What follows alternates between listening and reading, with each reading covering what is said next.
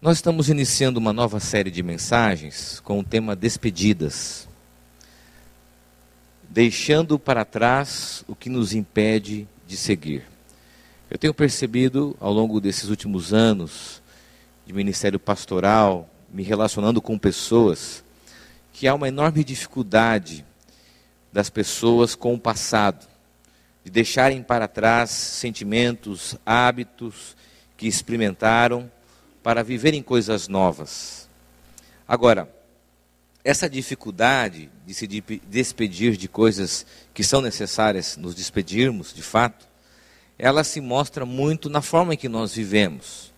E aqui eu quero então introduzir o tema da mensagem de hoje, que diz respeito à despedida do passado. Embora a gente viva uma cultura que celebra novidades, ah, tecnologias, viagens, experiências sensoriais. A gente vive coisas que os nossos pais não viveram, não é verdade? Nós temos possibilidades de experimentar coisas que a maioria das pessoas não experimentaram há 10 anos atrás. E a cultura atual, ela diz que a felicidade e o significado das coisas, preste bem atenção, está tão somente nas experiências das coisas novas, futuras. Então gera esse desejo no coração contínuo de sempre buscar o novo como solução, sem tratar do passado, sem olhar para as coisas que estão atrás e sem pensar na possibilidade de se despedir dessas coisas do passado. Porque muitas pessoas têm dificuldades de lidar com o passado. Pessoas que têm cordões, vínculos com coisas que aconteceram lá atrás se tornam reféns desses sentimentos, dessas experiências que privam ela de experimentar coisas novas, mas que também dão a ela uma compreensão equivocada de que a cura vem tão somente em experimentar coisas novas, sem olhar para a restauração, para o perdão, para a cura e para a despedida de coisas que nós precisamos nos despedir do passado. Ok?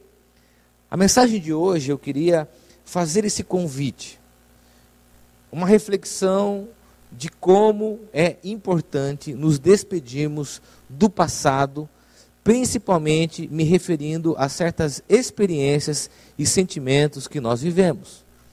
Então eu quero ler com você o texto de 2 Coríntios, capítulo 5, do versículo 16 ao versículo 21. Uh, ah, o apóstolo Paulo, ele está escrevendo essa carta e no capítulo 4, no capítulo 5 especialmente, é, e no texto que nós vamos ler, Paulo ele descreve a sua autojustificação como apóstolo. Então ele vai gastar um tempo dizendo o porquê do seu apostolado, de como Cristo o tornou apóstolo e de como a reconciliação nasce no coração de Deus na direção do ser humano. E no texto que nós vamos ler, Paulo vai falar sobre esse movimento de Deus na direção do ser humano, mas também conectado à sua própria experiência de vida. Por isso que ele vai se auto-justificar, dizem os estudiosos, diante do seu chamado, da sua vocação e do seu apostolado. Então são dois temas presentes no capítulo 5, que são o pano de fundo para a gente compreender a leitura desse texto. Ok? O apóstolo Paulo escreve essa carta, ele está se auto-justificando e está também dizendo desse movimento de Deus de reconciliar a humanidade, os seres humanos, a partir de Cristo. E o texto diz o seguinte: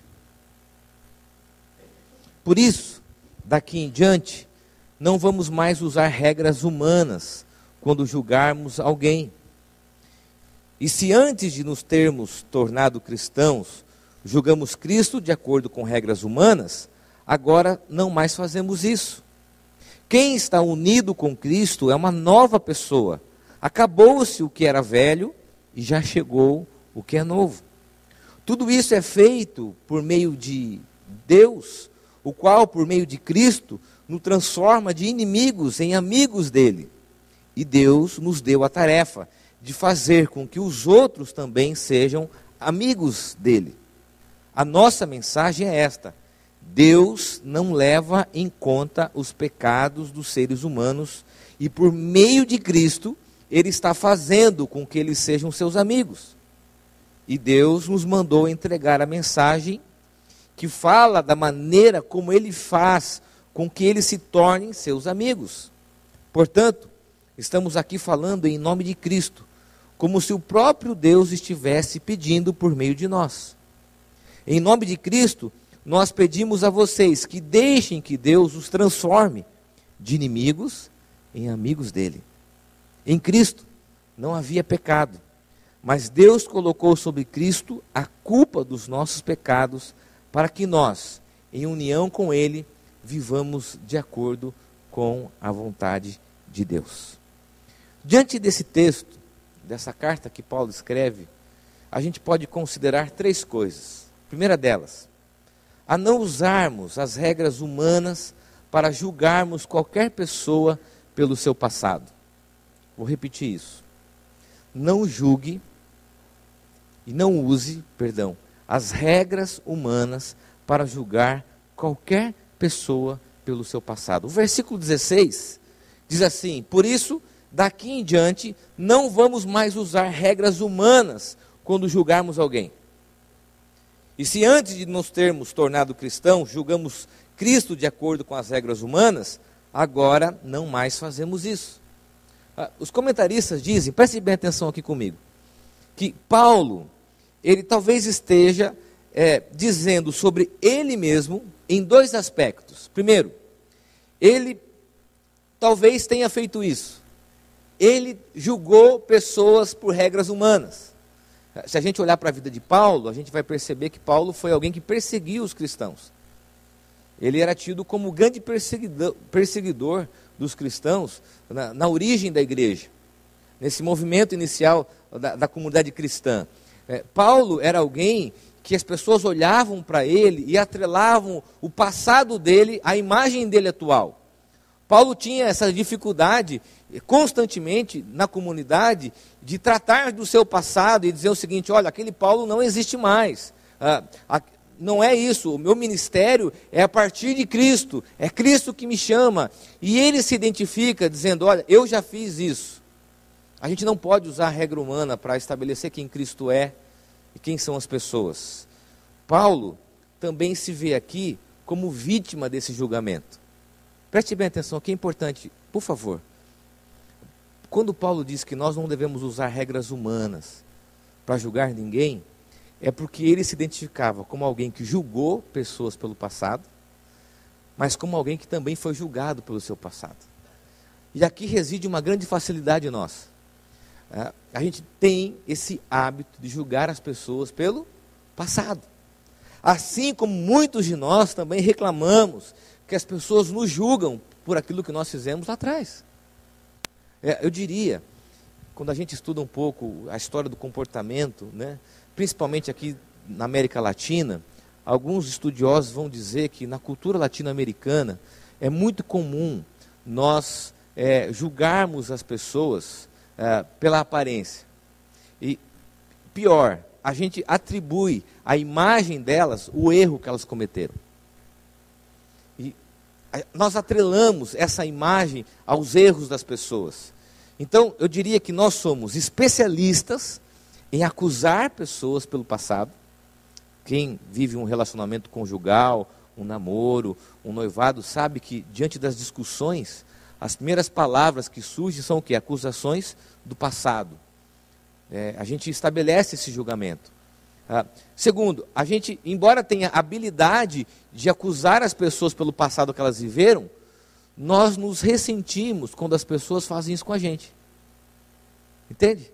É como se você fosse um acusador e um defensor de si mesmo diante dessa regra humana, que nos faz pensar o seguinte: muitos de nós somos julgados pelo nosso passado, assim também como julgamos os outros pelo passado. São pessoas que são presas pelo estigma do passado e acabam sendo definidas pelo que fizeram.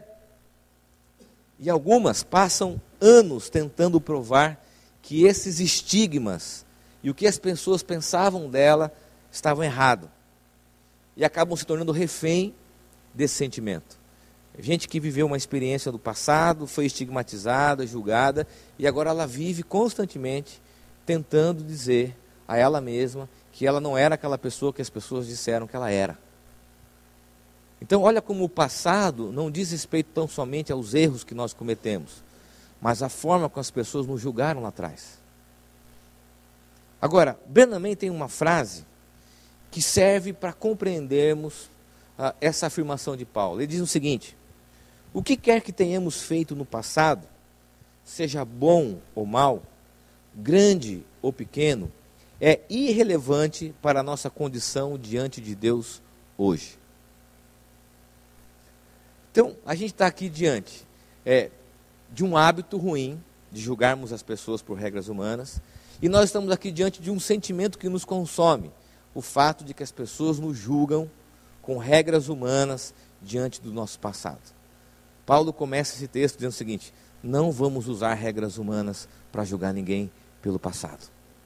Agora, há uma segunda consideração, o texto avança.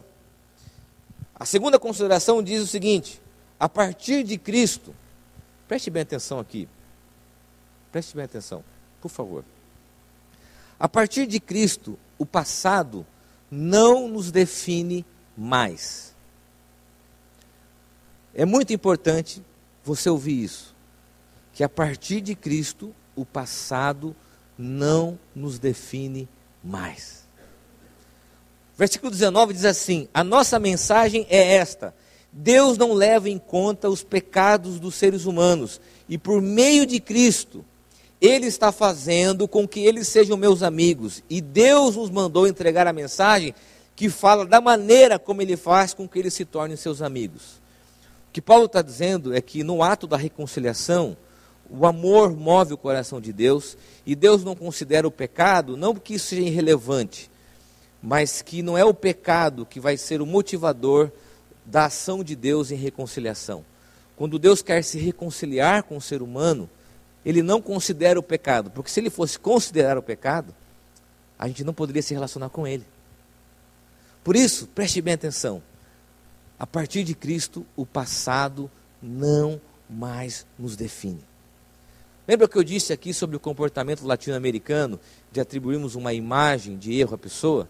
É, é muito comum também na nossa cultura, a gente quando está conversando sobre alguém, a gente remete essa pessoa ao erro que ela cometeu. Não é assim? Então você está numa conversa, ah, fulano, ah, fulano que fez isso, fulano que separou da esposa, fulano que teve um problema com o filho, é, é, aquele rapaz que deu muito problema para os pais. Isso faz parte da nossa cultura, atribuir o erro do passado a quem a pessoa é. Então você talvez tenha sido vítima desse estigma e em Cristo o teu passado não te define mais. Agora, você que tem dificuldade de se relacionar com pessoas, eu quero dizer para você que em Cristo, em Cristo, o passado não mais nos define. Por que viver escravo e refém daquilo que fizemos no passado? Há pessoas que ficaram presas a sentimentos e experiências e situações que já passaram e que vivem constantemente com medo de sentir-se novamente exposto aos erros. Ah, talvez o seu pai tenha cometido algo muito ruim com você. Talvez você tenha vivido experiências na sua família, ah, nas suas relações profissionais, que de alguma forma te machucam profundamente. E é muito comum a gente viver certas experiências e voltar a sentir aquilo. Né? Por isso que é ressentimento, é sentir novamente. Quando você está próximo de um lugar, quando você visita, está numa situação, você sente aquilo que você sentiu, é ressentimento. A partir de Cristo, nós não somos mais definidos por aquilo que aconteceu lá atrás. Porque em Cristo isso não mais define quem nós somos não mais nos define. Agora, essa palavra de absolvição é muito importante para a gente, mas quando se aplica às outras pessoas? Billy Graham diz assim: peça a Deus para ajudá-lo a olhar adiante e não ficar preso ao passado. Em outras palavras, não se escravize a sentimentos de ira, rejeição, desacertos ou qualquer outra coisa. Pelo contrário, foque seu futuro em Cristo e tenha como meta segui-lo a cada dia. Se o nosso passado não nos define mais, os sentimentos, as experiências em torno daquilo que aconteceu não modam mais a nossa vida, não modam mais as pessoas que nós nos relacionamos, não modam mais as nossas discussões, que diante de uma primeira briga, de um primeiro conflito, que nós vomitamos é aquilo que aconteceu lá atrás. E nós não temos mais a possibilidade de vivermos coisas novas nos nossos relacionamentos, porque nós também estabelecemos esse estigma a outras pessoas. Eu contei hoje de manhã, lembrei de uma experiência a respeito disso. Ah, quando eu cheguei no seminário em Londrina, fazer faculdade de teologia, 2000, ah, tinha o hábito dos trotes, né? Então a gente chegou, é, logo nas primeiras semanas, você tem que fazer uma série de trotes, né? Piscina, é, rapar a cabeça. E teve um rapaz lá que ele encarnou comigo, usar essa expressão encarnar, que é da minha região, né? Cismou comigo. E, e, eu lembro que ele veio, rapou meu cabelo, embora tenha dado um trabalho muito grande para ele rapar o tamanho dessa cabeça, não é verdade? Mas ele raspou minha cabeça. E eu lembro que eu fiquei com uma aversão dele, porque ele me perseguiu nos primeiros meses, né? nas primeiras semanas. Eu passava no corredor, eu virava o corredor. E quando você é calouro, você tem que ficar refém dessa situação de calouro. Né? E aquele rapaz, insistentemente, nos primeiros meses, ele pegou no meu pé. Ele me perseguiu. E eu lembro que chegava em casa, eu comentava com as pessoas da minha república, olha, não, não topo, não, puxa, como que esse cara vai ser pastor? É, como isso acontece na faculdade de teologia? É, como que isso e tudo mais? Né? E eu me distanciei. Os anos vieram, é, o segundo ano passou, e, e, eu peguei uma bactéria. Eu não sei como, até hoje eu peguei essa bactéria uh, e tive que ser internado. E eu lembro que foi bem no período da Copa do Mundo, 2002, eu estava no terceiro ano. Uh, e eu tive que ser internado às pressas, desidratado. Uh, minha esposa, na época namorada, minha sogra me levaram para o hospital e eu tive que ser internado. E eu entrei muito mal no hospital. Uh, e quando entrei no hospital, me colocaram no quarto. Quando olho para o lado, adivinha quem está na cama ao lado? Aquele cara. Eu peguei, falei: Meu Deus, não acredito o que o senhor tem para fazer comigo, com esse cara do meu lado. Eu tinha uma aversão a essa pessoa, a fala, a forma. Queridos, deixa eu dizer uma coisa para você. Esse cara me ajudou aí no banheiro. Esse cara me ajudou. Eu passei noites terríveis. É, e, e, ali era uma enfermaria. É, esse cara fez coisas que pessoas talvez da minha família não fariam por mim. E ele cuidou de mim naqueles dias. É, ele se tornou um grande amigo. É, ele se tornou uma pessoa íntima a partir do momento que as nossas vidas se cruzaram e o passado não mais definia as nossas relações. Sabe o que acontece? É que muitas vezes nós também criamos esses estigmas em relação às pessoas, embora elas tenham errado, mas que não permitem que a gente possibilite viver coisas novas, novas experiências, porque nós também somos expostos a isso. Da mesma forma que nós julgamos as pessoas pelo passado, as pessoas também nos julgam por aquilo que nós cometemos lá atrás. Mas eu vou dizer e vou repetir, porque essa palavra precisa invadir o seu coração nessa noite. Em Cristo. E a partir dele, o nosso passado não nos define mais. Não é demais isso? Terceira e última consideração. E aqui nós temos a semente, a semântica do texto. Paulo diz assim: em Cristo, tudo se faz novo. Tudo se faz novo. Versículo 17 diz assim: Quem está unido com Cristo é uma nova pessoa, acabou-se o que era velho e já chegou o que é novo. Os estudiosos dizem que essa expressão nova pessoa remete a uma nova existência, uma nova criação, não mais contaminada pelo pecado. Mas é interessante que Paulo faz uma alusão a algo velho. Você parou para pensar o que Paulo quer dizer quando ele diz assim: acabou-se o que era velho? Essa expressão velho remete aqui, segundo os estudiosos, à, à vida de Paulo. Paulo está dizendo também e está se expondo, porque ele era uma pessoa julgada pelo seu passado. E quando ele diz que em Cristo ah, nós somos uma nova pessoa e acabou-se o que era velho, ele está dizendo que ele também a sua própria experiência de vida, olhando para aquilo que ele fez, para as coisas erradas que ele cometeu no seu passado, aquilo é velho, aquilo se perdeu no tempo, ele não pode ser mais definido por aquilo, porque aquilo passou. E o texto continua: e já chegou o que é novo. A afirmação de Paulo aponta para uma nova esfera da existência, para uma nova vida em Cristo, não mais pautada pelos erros, pelo julgamento da aparência, pelos seus estigmas, pelos seus sentimentos, pelas suas experiências, mas para uma nova natureza a partir de Cristo. John Stott, comentando sobre isso, diz o seguinte: o novo nascimento é uma mudança profunda, interior, radical, realizada pelo Espírito Santo em nossa personalidade humana, que nos concede um novo coração e uma nova vida e nos faz uma nova criatura. Que, que isso se aplica à nossa vida? Para de fato nos despedirmos do passado e de todos os sentimentos que nos controlam, sejam aqueles cometidos por nós mesmos, sejam aqueles cometidos por outras pessoas. Tudo de ruim o que aconteceu, experimentamos ou vivemos Somente a partir de Cristo as coisas podem ser novas. Paulo está diante de uma afirmação tão importante para a nossa fé, porque a comunidade de Cristo, a igreja, ela deve ser esse local, esse local onde as pessoas não são definidas pelos seus erros, esse local onde nós não usamos regras humanas, para estabelecer julgamentos morais, isso mexe com a nossa religiosidade. É um, um local onde não definimos mais as pessoas por aquilo que elas experimentaram no passado, mas um local onde elas são definidas a partir de Cristo e da possibilidade de viverem algo novo nos seus relacionamentos, na sua casa, na sua vida.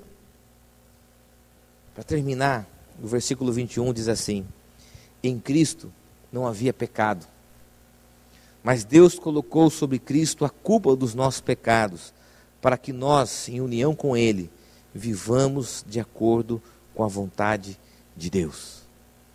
Rick Warren diz assim: o Evangelho conserta o nosso passado, assegura nosso futuro, e isso tem a ver com esperança, e dá sentido ao nosso presente.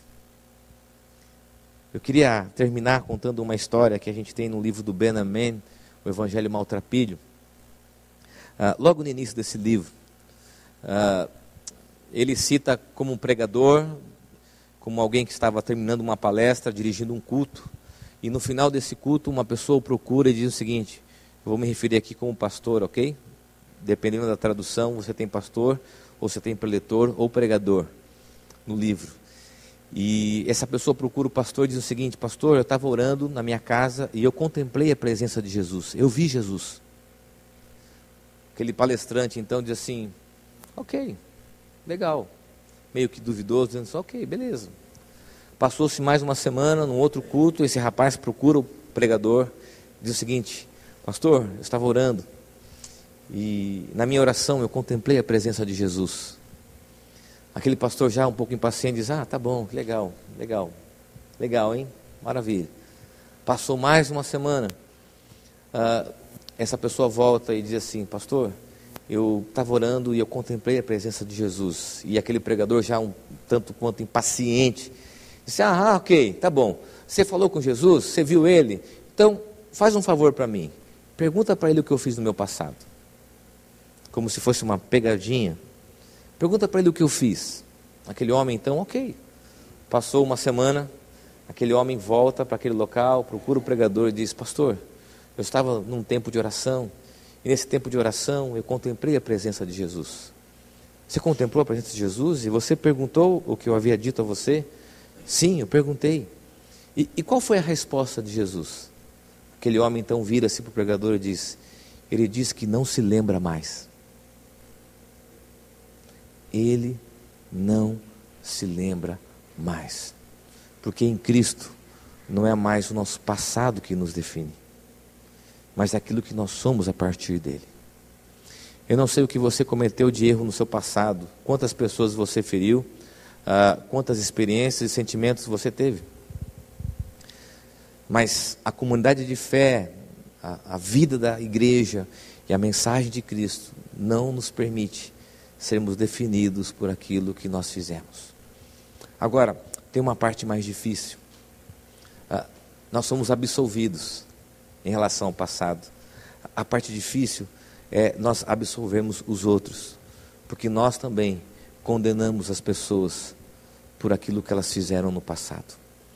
Então, o convite, a despedida do passado, diz respeito a olharmos para Cristo como aquele que pode nos dar uma nova vida, uma nova criação, porque as coisas velhas, a forma que as pessoas nos definiam, a maneira que elas olhavam para nós, não mais nos definem. Eu queria que você fechasse os teus olhos, eu quero orar com você.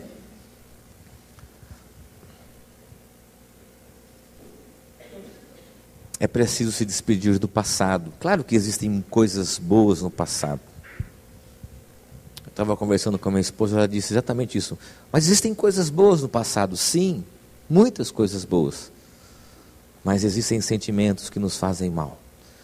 Talvez alguns adolescentes não entendam essa palavra agora. Preste bem atenção. Mas vocês vão crescer. E muitas das coisas que vocês estão experimentando e vivendo nesses dias, se vocês não souberem resolver e tratar, vão te aprisionar para sempre. Talvez algumas coisas não importam para você agora, mas se não forem bem resolvidas, vão te atrapalhar no futuro. Preste bem atenção nisso. Preste bem atenção nisso. Em Cristo, nós não usamos mais regras humanas. Em Cristo, o passado não mais nos define. E em Cristo, tudo se faz novo. Uma vida nova, uma nova natureza, um novo nascimento para aquilo que Deus pode fazer a partir de Cristo. Senhor, aqui estão homens e mulheres que muitas vezes se tornaram reféns do passado, experiências, sentimentos em relação a si mesmo mas também em relação a outras pessoas. A minha oração a Deus é para que essa palavra venha ao encontro do nosso coração, para que pessoas possam se despedir do passado, do que viveram, da forma que foram estigmatizadas, julgadas diante dos seus erros, mas também pessoas que possam se despedir do passado, da maneira que julgaram os outros, da maneira que olharam para as pessoas, para que em Cristo tudo se faça novo, para que em Cristo as coisas velhas passem e haja a restauração do nosso relacionamento e a reconciliação para sermos chamados teus amigos. É o que eu oro no nome de Jesus. Amém, amém e amém.